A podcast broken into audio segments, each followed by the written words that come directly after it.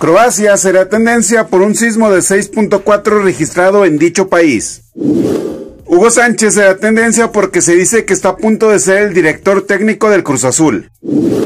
María Sánchez será tendencia porque es la nueva jugadora de Tigres Femenil. Josefina Echanove será tendencia porque informan su lamentable fallecimiento.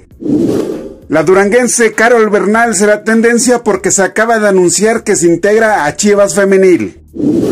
Estados Unidos será tendencia de nuevo, ya que se ha dado a conocer que en el estado de Colorado el primer caso de la cepa que se dio en Reino Unido de COVID-19.